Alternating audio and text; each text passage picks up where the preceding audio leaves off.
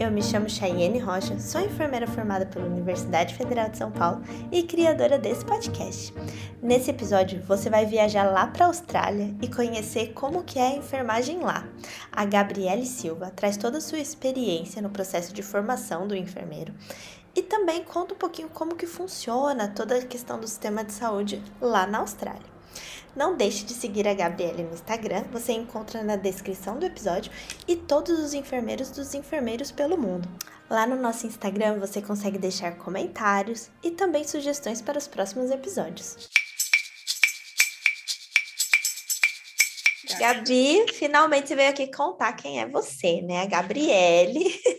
dos enfermeiros Sim. pelo mundo, né? Olha, eu fico indignada que a gente está um ano no projeto e tem gente que está lá desde o começo e ainda não, não contou a sua história aqui no podcast.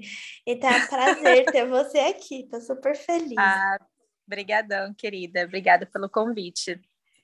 E, e, eu quero saber, assim, conta mesmo quem é a Gabriele, como foi a sua trajetória na enfermagem, né? O que te motivou é, eu sei já, vou já dar spoiler, que você fez a faculdade aí, então por que uhum. fazer enfermagem, né? Da onde que veio essa uhum. vontade?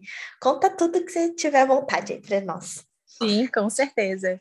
Oi, gente, primeiramente, muito obrigada, Chay, pelo esse convite, muito, muito orgulho, né, e honra de poder estar aqui participando do seu podcast. It's amazing e muito obrigada pelo convite. Então, eu sou a Gabriele, tenho 35 anos e já moro na Austrália há 17 anos. É, sou nascida do Rio de Janeiro, então não tenho quase mais sotaque nenhum de carioca, né? Mentira!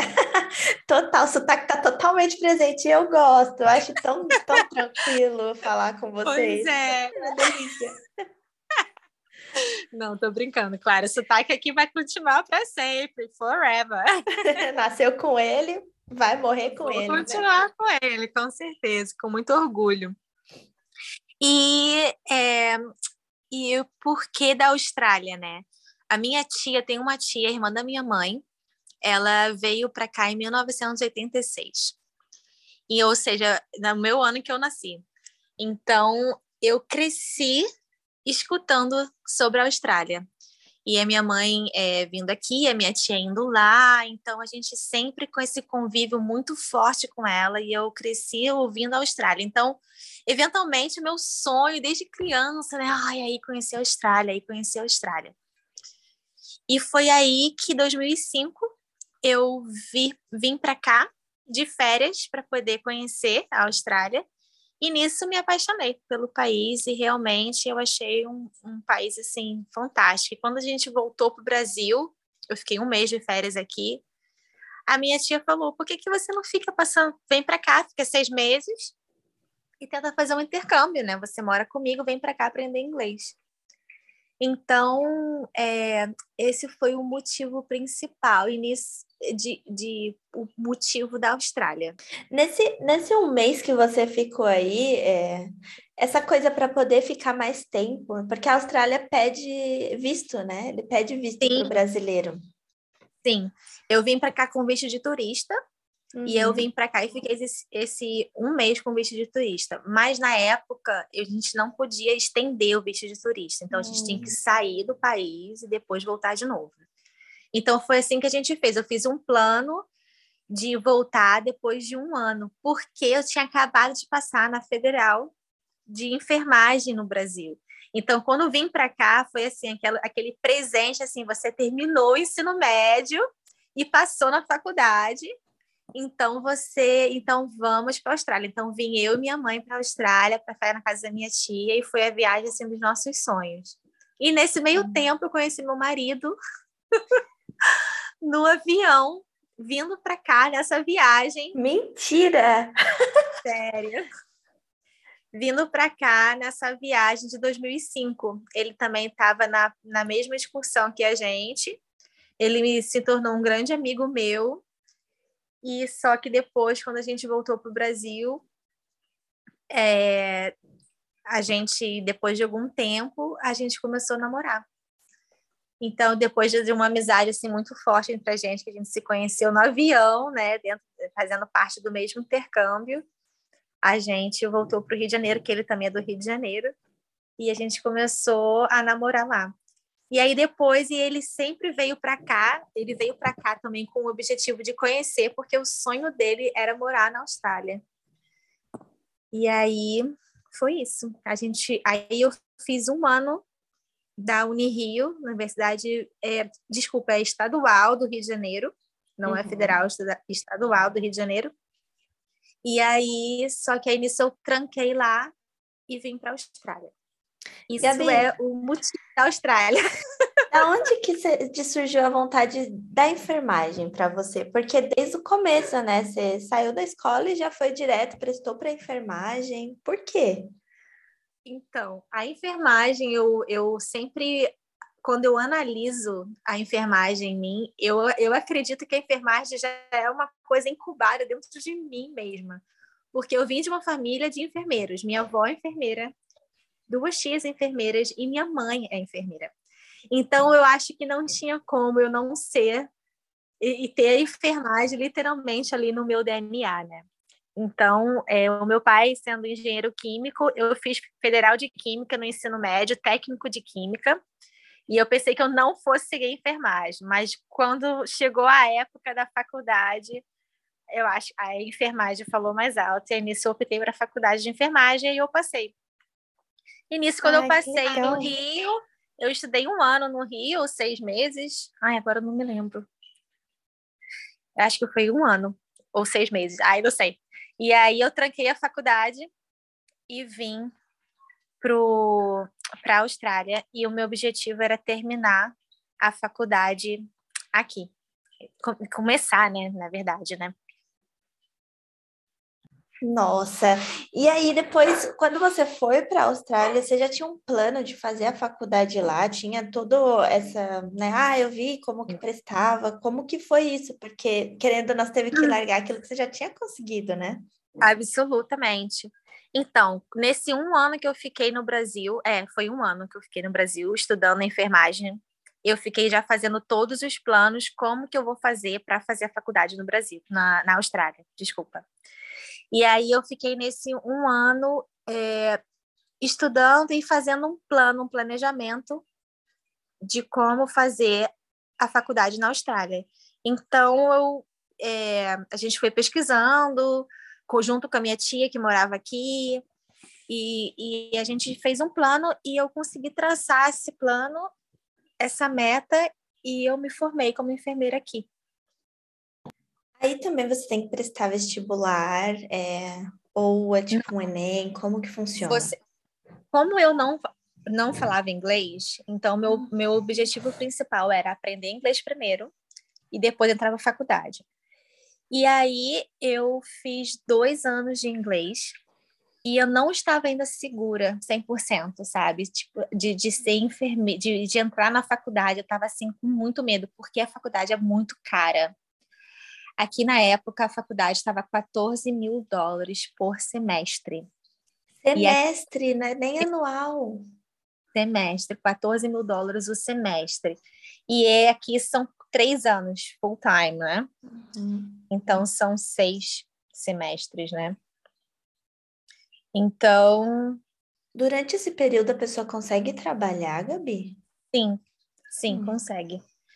Mas o, o, meu objetivo é trabalhar assim, desculpa, não no horário da escola, né? Eu trabalhava Sim. depois do, de noite no final de semana. Isso era o meu trabalho. Mas eu vou voltar nisso. E aí eu não estava muito, não estava muito preparada para entrar na, na faculdade. E aí eu falei assim, cara, vou fazer o técnico vou me matricular no técnico, vou aprender as palavras em inglês, né, do técnico, da enfermagem, as palavras médicas em inglês, mas assim, num nível que eu não vou me sentir mu com muita pressão de ser a enfermeira, né? Então, eu vou ser o técnico primeiro, e foi a melhor coisa que aconteceu, Chay. Eu amei o meu técnico de enfermagem, foi amazing, amazing, amazing. Eu aprendi muita coisa, aprendi muita coisa na prática, me tornei uma profissional assim muito melhor, sabe, com o meu técnico antes.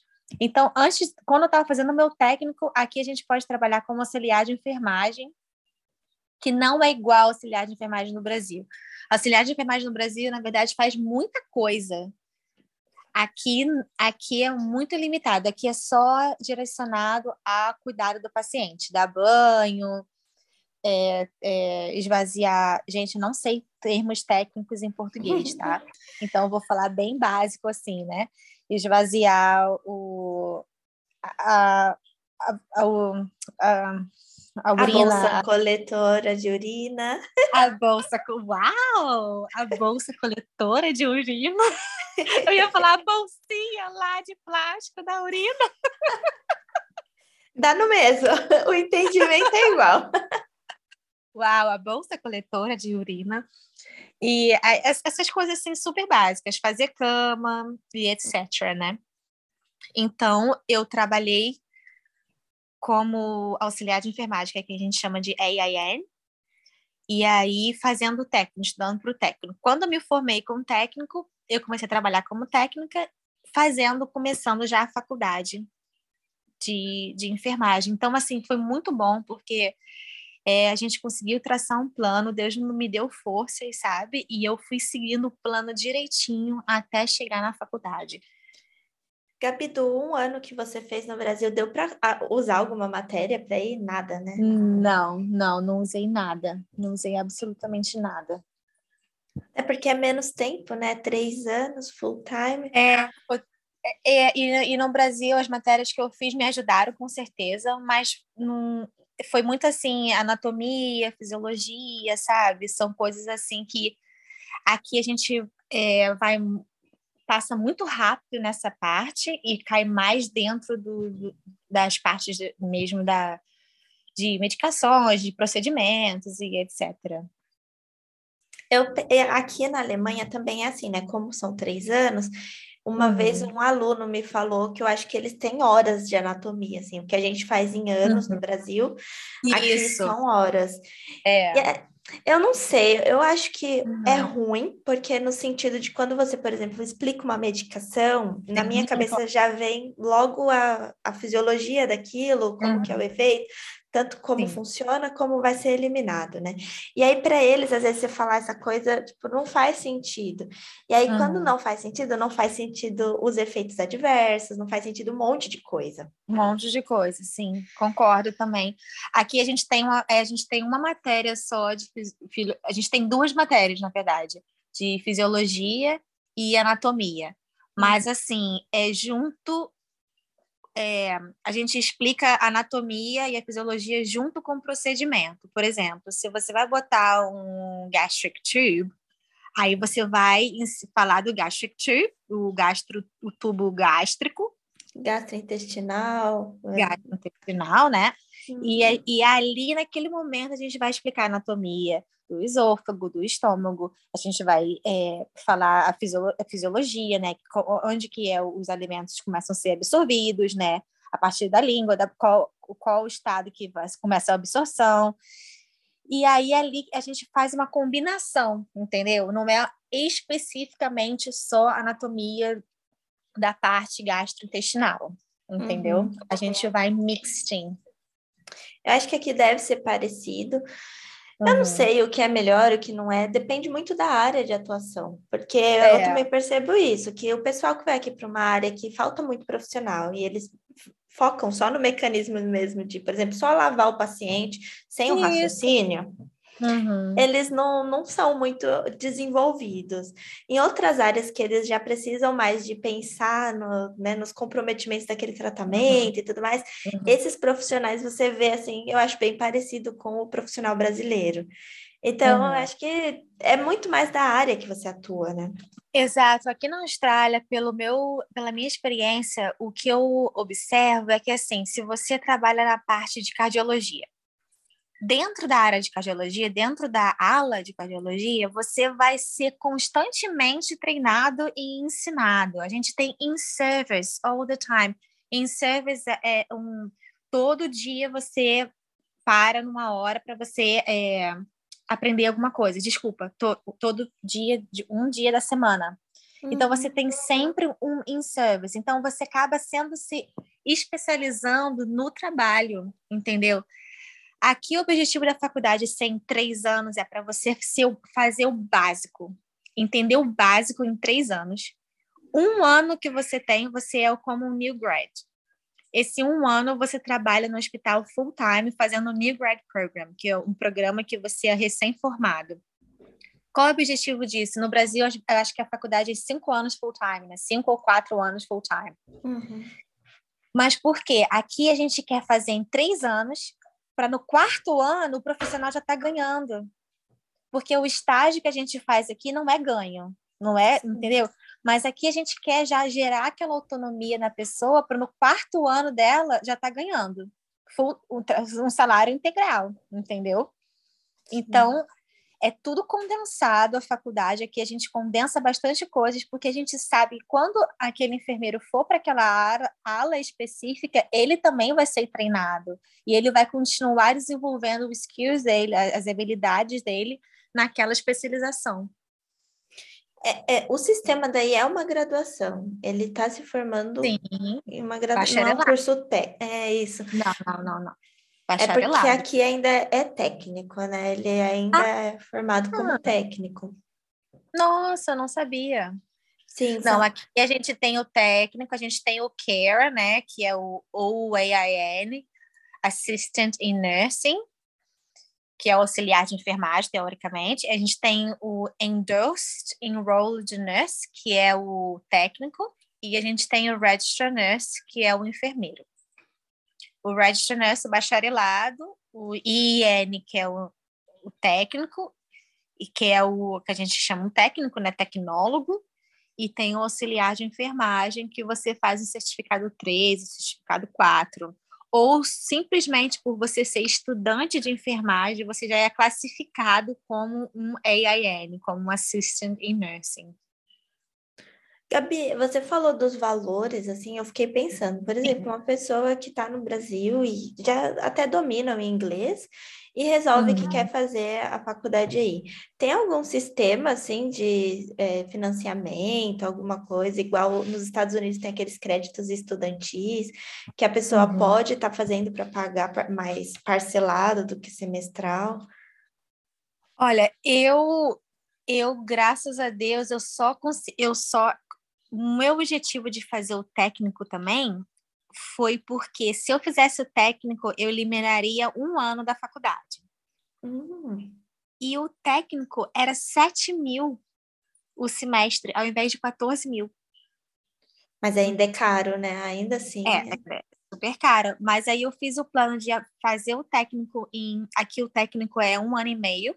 Uhum. Eu fiz o técnico em um ano e meio, pagando 7 mil por semestre e eliminei um ano de faculdade. No caso, acabou dando um pouco né, do mesmo, né? Se você dividir esses é, por, por dois, né? Por dois semestres, ao invés de três.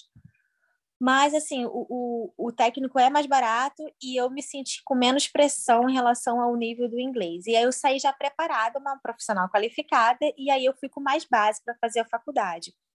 No meio da minha faculdade, aí eu fiz a faculdade, na verdade, em apenas dois anos, porque um ano eu fiz do técnico. Uhum. Então, eu fiz um ano de faculdade pagando 14 mil por semestre, e o outro ano eu consegui o visto de residência através do meu marido. Uhum. E aí, nisso, o meu, meu último ano da faculdade eu já paguei como estudante local, que aí Mais caiu barato. 2 mil o semestre, ao invés de 14 mil. Gente, é muito diferente. Uhum. Ah, entendi. Então, essa, essa foi minha jogada. Eu e meu marido, a gente trabalhou de uma forma que ele ele ele tava, ele fez enfermagem também. Meu marido fez faculdade de enfermagem também.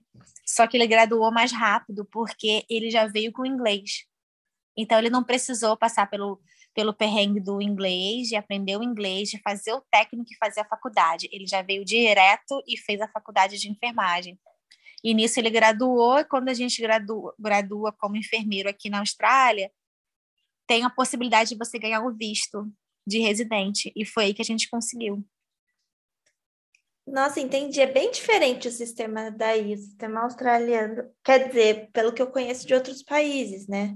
Uhum. Eu sei que aqui também, quando você faz o Ausbildung, que seria esse curso técnico, Uhum. Você também tem direito a um visto, mas eu não sei se é, é qual o nível que ele é, se ele não é só o permissão uhum. de trabalho, porque funciona igual, né? E aqui o interessante é que o técnico você não paga, você recebe para fazer.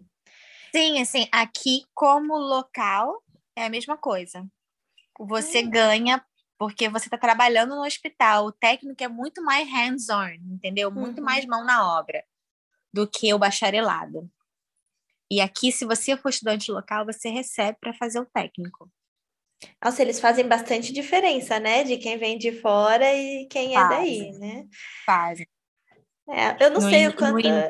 O início é muito, é muito difícil. E nesse meio tempo eu ia sustentando a gente, né? Eu e meu marido, a gente trabalhando como garçonete, trabalhei muito como garçonete, trabalhei muito como é, ia para estádio de futebol, sabe? Para botar cerveja, assim, trabalhar naqueles trailers, assim. Até já, já trabalhei fritando hambúrguer, batata frita, sabe? Nesses trailerzinhos de, de esportes, truck. assim, do estádio. É, exato.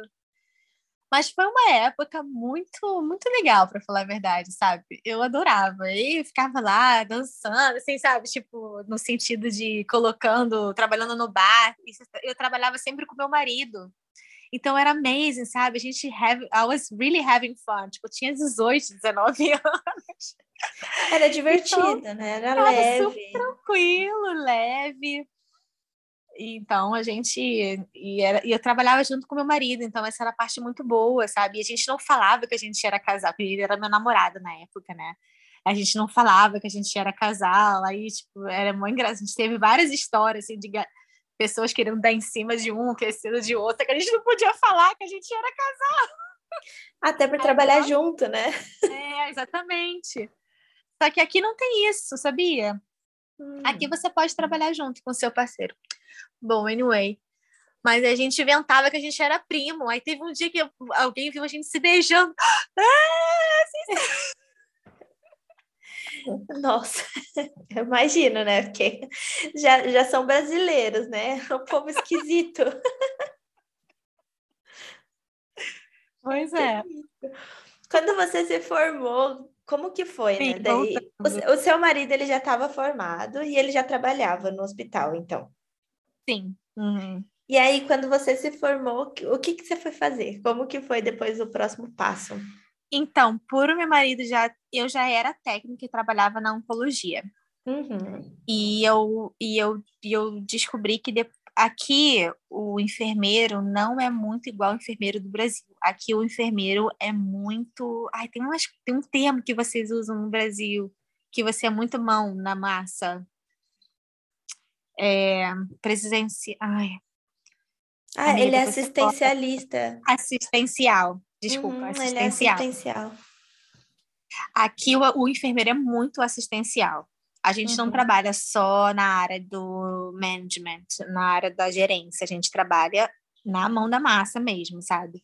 E você dá banho no paciente. Hoje em dia eu acredito que é muito importante o enfermeiro, sabe, analisar o paciente todo.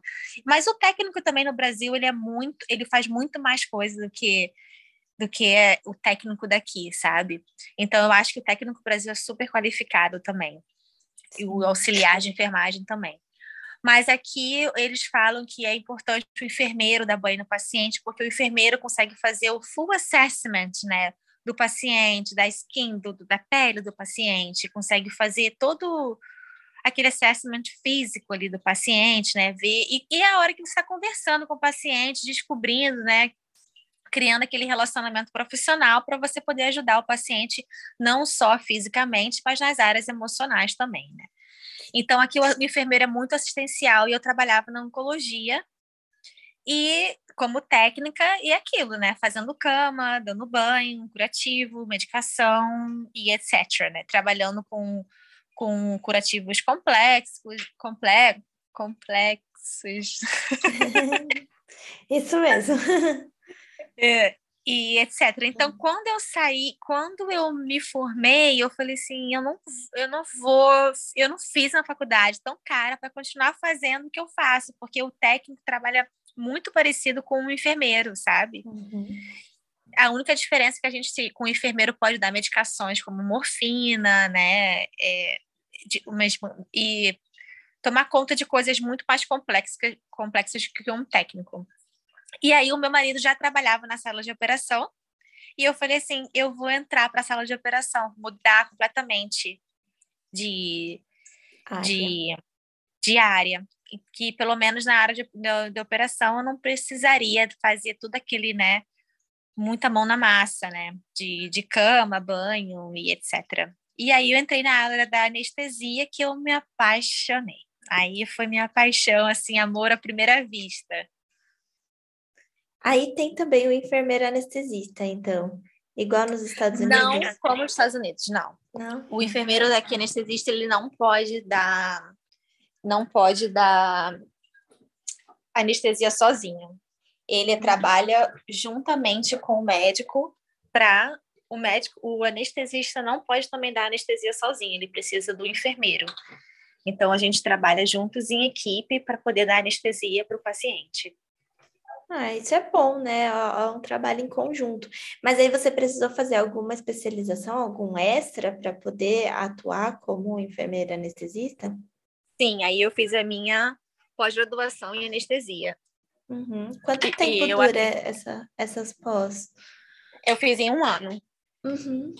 E durante esse período você já pode estar é, tá trabalhando lá dentro sim, da sim, sala? Sim, sim. Isso a gente só pode fazer essa pós quando você estiver trabalhando na área. E aí você pode fazer. Eu imaginei que você ia precisar carregar. ai, ai.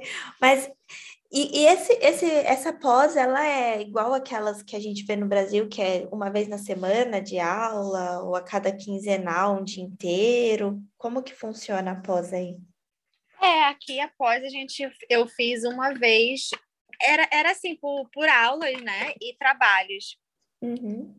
É, aqui a gente tem muito assignment, muito assignment, muito, é aquela eu não sei, porque eu não, nunca fiz a, a, a tese final no Brasil. Quantas, quantas palavras você, vamos supor, para um mestrado, para uma faculdade, quando você termina? Você é lembra? Você sabe, mas. Você diz o trabalho final de um, isso, de um isso, mestrado? Isso. Ah, tenho a menor ideia. Isso muda de instituição para instituição, né? Mas é, mais ou menos. Eu acho sabe? que é em torno das 5 mil palavras. 5 mil palavras.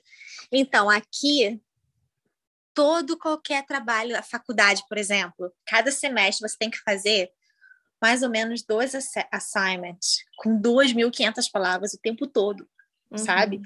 E é o tempo todo você tem que estar tá escrevendo paper, você tem que estar tá escrevendo uma, o assignment. Então, aqui tem muita coisa assim, prova e assignment. É assim que eles acessam você. E também tem a parte do clínico, né? É bom, né? Eu acredito que seja de 3 mil a 5 mil, não mais que isso. Mas é por um lado é bom, porque se você vai treinando isso, nunca vai ser uhum. muito difícil você escrever lá as 3 mil, 5 mil. Sim. Se você uhum. nunca fez isso e tem que fazer uma vez só, é bem mais difícil. É cansativo, é. Aqui, o máximo que eu já vi de assignment por matéria é 2.500, sabe? Mas a gente não tem um final maior no final da faculdade, entendeu? Uhum tipo TCC, o trabalho de conclusão. Né? Isso, né? a gente não tem, a gente vai fazendo ao longo do, da faculdade. Da graduação. Eu acho isso importante, eu até já discuti isso com a minha professora. Eu sou contra a TCC, porque uhum. eles não estimulam as pessoas a fazer pesquisa ao decorrer, falam Exatamente. que o aluno tem que buscar isso, mas às vezes o aluno busca e aí não tem aquele professor receptivo a ajudar que ele faça essa pesquisa, e aí no final ele é uhum. é obrigado a entregar um trabalho, sabe? Exatamente. E, é... e aqui a gente vai fazendo ao, ao, longo da faculdade, que é um processo muito difícil, né? Convenhamos. Sim. Mas você vai aprendendo, você está se capa... capacitando, você vai ficando. Capacitando. Uhum. Vai se capacitando e vai ficando mais leve de fazer aquilo, porque você já fez várias vezes, sabe? É um treino, na verdade. E aí, para pós é a mesma coisa, você precisa desse, desse, tra desse trabalho ao decorrer da pós. Sim, vários assignments all the time. É. Ah, ah, é interessante. E no final você se sente capacitada a trabalhar ou você acha que a capacitação vem junto também, porque você já está atuando? É, você só pode, vários mestrados aqui, você só pode fazer o mestrado da área que você escolheu se você estiver trabalhando. Então, é uma, é uma coisa assim, o, a, eu fiz o, o, a parte da anestesia fazendo parte do meu New Grad Program. Então, eu já entrei no hospital, que, by the way, eu, queria compartilhar essa história. É, tinham mais de mil australianos aplicando para essa posição no hospital público mais querido aqui de Sydney para você poder aprender, né? E aí eu não sabia a quantidade de pessoas e quando eu terminei minha faculdade, eu apliquei para fazer o New Grad. Você só tem uma chance para aplicar durante um ano inteiro. Uhum. E aí eu fui aplicar, eu falei assim, ah, já que eu vou sair das aulas, né, eu vou, vou para a sala de cirurgia, eu quero para o hospital, para eu pegar todas as emergências, traumas possíveis, né. E aí eu cheguei para fazer a entrevista e aí tinha muita gente, assim, muita gente. E aí eu cheguei lá, fiz a minha entrevista e no final eles falaram: "Você tem alguma pergunta?" Eu falei assim: "Tem quantas vagas vocês têm?" Porque a quantidade de pessoas que está lá fora é tremenda. Aí ela falou assim: é, a gente tem mais ou menos mil pessoas aplicando. Eu falei assim: quantas vagas você tem? Eu, na minha cabeça, estava pensando assim, mas 600 vagas, sei lá. Imagina, um, departamento com 600 vagas. Não existe, né? Não, não tinha noção nenhuma. Aí a mulher falou: três. Aí eu: três! E você não poderia aplicar em outro lugar. Não poderia ter aplicado em outro lugar. Mas Deus foi muito bom e eu consegui. Então eu fiquei super proud, fiquei super feliz. Então isso foi muita, uma vitória assim muito grande. Do, do, eu estou contando uma, uma forma muito resumida, né? Mas o decorrer da minha vida foi muito sofrido no sentido de, né? É, é, conquistar, né? Foi uma conquista muito grande para mim, o meu registro, sabe? E eu, eu prezo ele, eu tomo conta dele com muito com muito amor e respeito, porque foi muito difícil conseguir esse meu papelzinho. Eu imagino. E depois que você terminou a, a, essa pós, por quanto tempo você trabalhou como enfermeira anestesista? Eu fiquei em torno de cinco a seis anos. E, aí, nesse meio tempo, eu fui oferecida para uma vaga para fazer um mestrado no, em vascular, num outro hospital super bom aqui. E aí foi quando eu fui fazer o mestrado na parte de vascular. E aí, como foi esse mestrado também? Sair do hospital e fazer só o mestrado? Não, eu saí do hospital e fui para um outro hospital, né? Eu saí ah, da área de. Continuou trabalhando? Eu continuei trabalhando no hospital na ala de vascular. Uhum. Só essa parte eu, eu trabalhei com a ultra, fazendo ultrassom. Então, eu estava sendo treinada para dar o diagnóstico com a ultrassom de qualquer doença vascular. Então, eu diagnosticava é, DVT, Deep Vein Thrombosis, a trombose, trombose. Uhum. profunda, uhum. é isso? Isso, trombose profunda. É, e aí eu, qualquer placa que tinha na carotid, na carotida, carótida, carótida Carotida. é, e eu fazia, tipo, é, se você, vamos supor, um paciente diabético com dedo necrótico, necro, ne, com necro, necrose... Necrótico. necrótico. Aí eu identificava se ele tinha alguma placa na artéria, né, através da ultrassom. Então, trabalhei durante dois a três anos no setor da, de vascular da ultrassom para finalizar o meu mestrado. E nisso eu engravidei, tive meu, meu pituquinho, meu primeiro pituquinho, e aí eu não, não quis muito voltar, assim, sabe? Para um hospital e, sabe, aquela carga, assim, super pesada, né? Porque a gente leva uma carga super pesada com a gente. E aí, nisso, depois de ter ficado um ano de maternity leave, que eu fiquei um ano de licença maternidade, eu, eu, eu comecei a, a persuadir o meu sonho de ser professora acadêmica. E nisso, a, a vontade de cada vez mais ficar na parte da educação foi me, me motivando, me buscando. E também, assim, fugindo um pouco do hospital, sabe? Só para ficar um pouco mais com meus filhos, com meu filho. E nisso eu fui a minha, a minha, sempre sempre tive um sonho de ser professora desde o Brasil. E quando eu vim para a Austrália, eu falei esse sonho nunca vai ser realizado, porque você não sabe falar inglês direito, né? Você tem aquele negócio. E quando eu fui chegando numa época que eu me senti tão confiante no inglês, eu falei assim, gente, eu acho que hoje eu posso me tornar professora. E aí eu fui e aí eu fui persuadir o um emprego de faculdade e, e hoje em dia eu sou professora na faculdade católica aqui da Austrália e foi um sonho mais do que realizado na minha carreira. Como que é ser docente aí, né? Você ser professora, é, que áreas você deu aula? Como que é o uhum. respeito uhum. com alunos, assim? Sim, eu acho assim, por eu parecer um pouco nova, é, os alunos estavam achando que eu era mais uma deles, sabe? Eles não estavam muito me levando a sério. Aí teve uma professora que falou assim, Gab, acho melhor você botar um óculos fake. botar um salto alto e botar bem maquiada para você, sabe, para você. Isso foi um pacto assim para mim, sabe? Mas um impacto bom, assim, gente, que bom, porque eu realmente eu era a única estrangeira com cabelo preto no meio das mulheres australianas louras do olho azul com 60 anos de idade. É verdade. Então, eu fui uma freshmate ali que chegou na faculdade católica aqui da Austrália e, e foi na parte assim da enfermagem e, e eu, eu amei assim, sabe?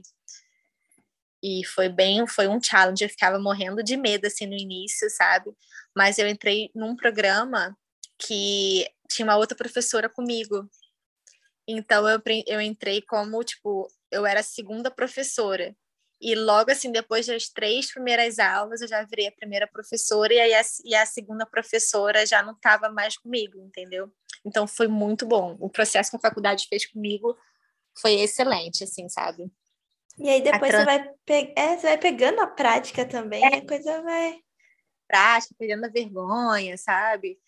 E, e as, nossa, e o feedback que eu tive foi super bom, sabe? Foi muito bom, muito encorajador.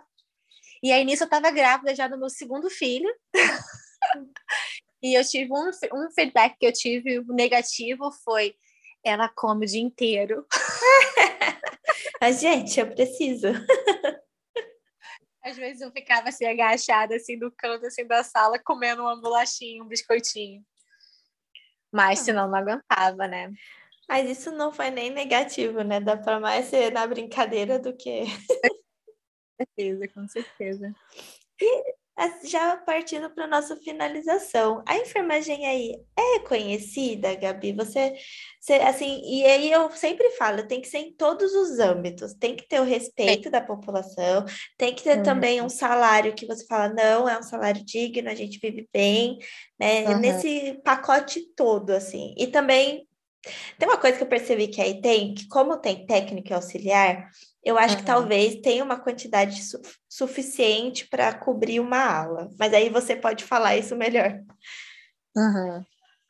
Sim, não, temos, temos. É, é, é, sempre aquela briga, né? Sempre aquela briga para mais reconhecimento. Eu acho que a enfermagem, é, eu acho que a enfermagem está sempre levantando essa bandeira, seja em qualquer lugar do, do mundo, sabe?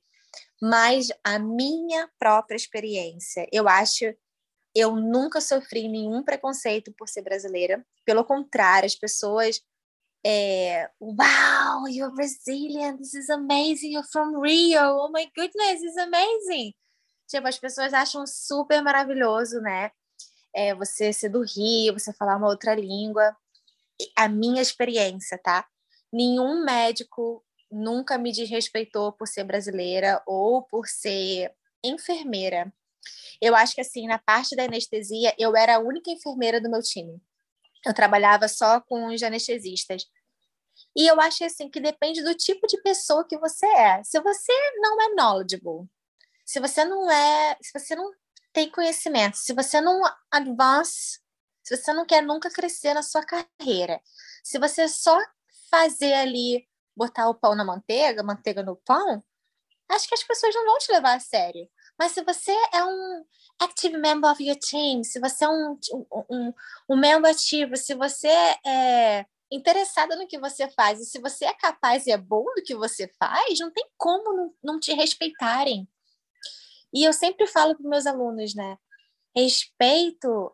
Você, tem muita gente que às vezes acha que respeito é através da arrogância, né? Aquele impor aquele respeito. O respeito se vê através de knowledge, uhum. sabe? Sim. O respeito é ganhar, se ganha, desculpa, com o seu conhecimento. Uma vez que você sabe o que você está fazendo, não tem, não tem como as pessoas não te respeitarem.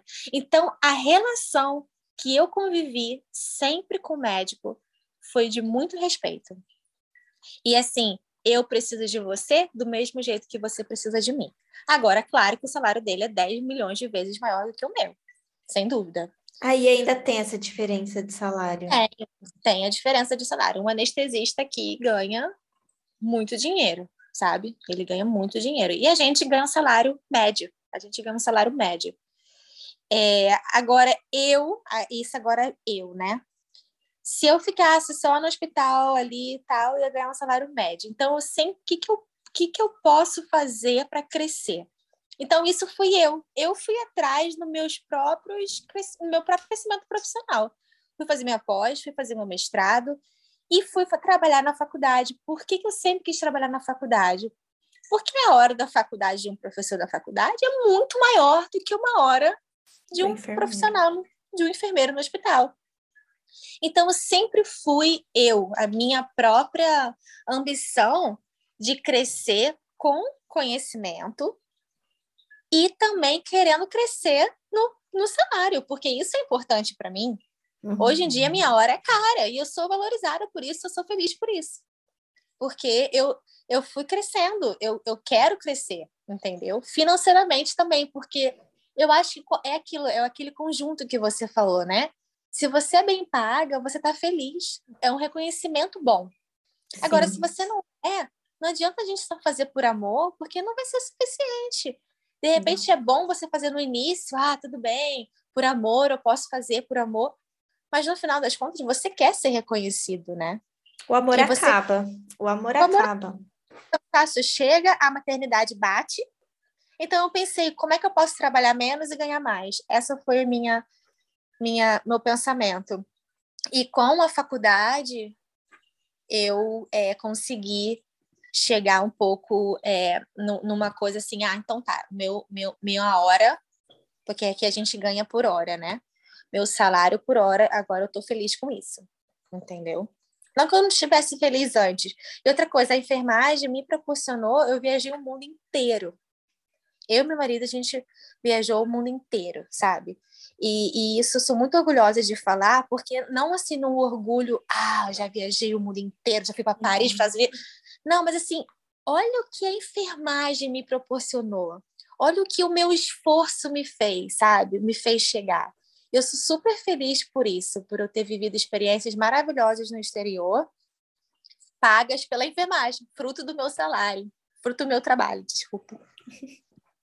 Ai, eu te entendo total, Gabi. Você falando, eu vejo isso assim, que é, na verdade vocês dois cresceram juntos, você e seu marido, né, dentro da profissão e tudo mais.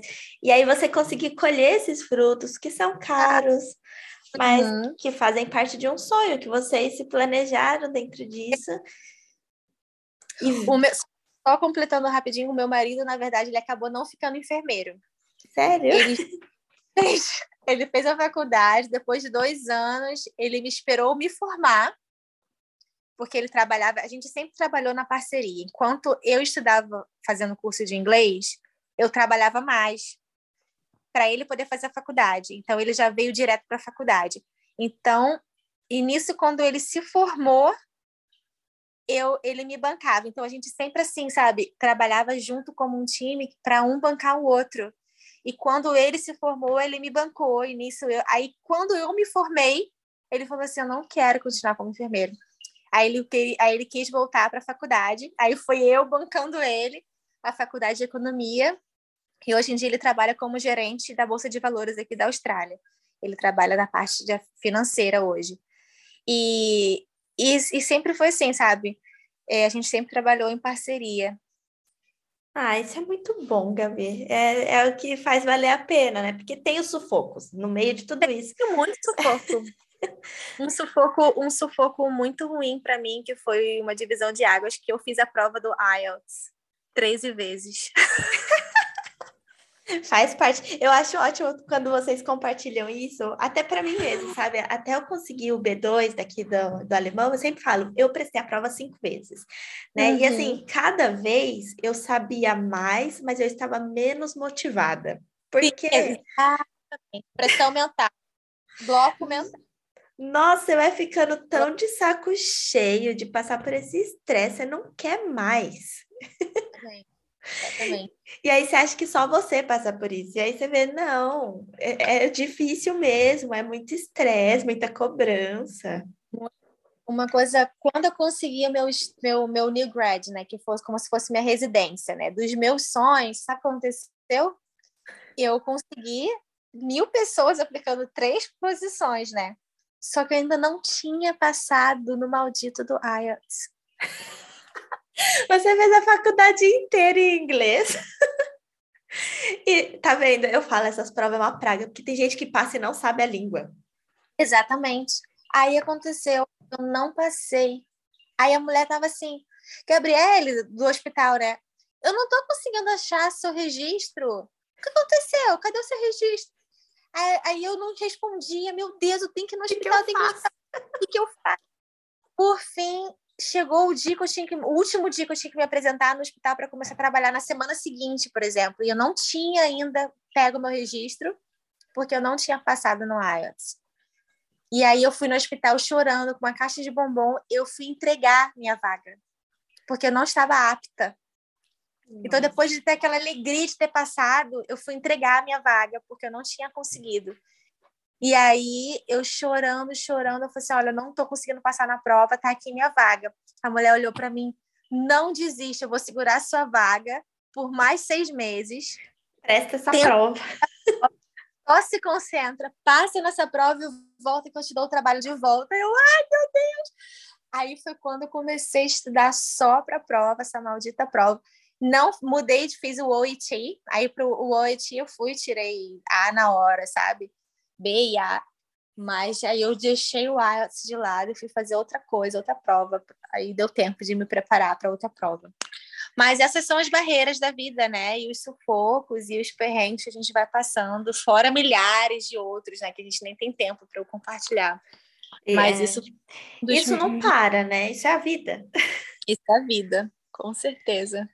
Gabi, para quem está nos ouvindo aí, tem alguma coisa que você fala para motivar a pessoa a ser enfermeira aí na Austrália? Eu acho que assim, a enfermagem aqui na Austrália não é só uma combinação da enfermagem itself, da profissão. É um conjunto, sabe? É o estilo de vida, é, é, é a nossa paz, é a nossa segurança aqui, sabe? Isso é uma coisa que eu prezo muito. E eu amo ser enfermeira, eu amo. A gente a gente é respeitado, a gente é valorizado. Isso é o meu ponto de vista, tá? De repente, pessoas que possam estar ouvindo, que de repente são enfermeiras aqui, e falar: nossa, não tem nada a ver com a minha experiência, mas a minha experiência, eu nunca fui discriminada por ser brasileira, nunca fui discriminada por ser enfermeira. Pelo contrário, as pessoas, a comunidade me aceita super. Uau, you're registered nurse, sabe? Você é uma enfermeira. É, os médicos se você tem knowledge, eles te respeitam, né?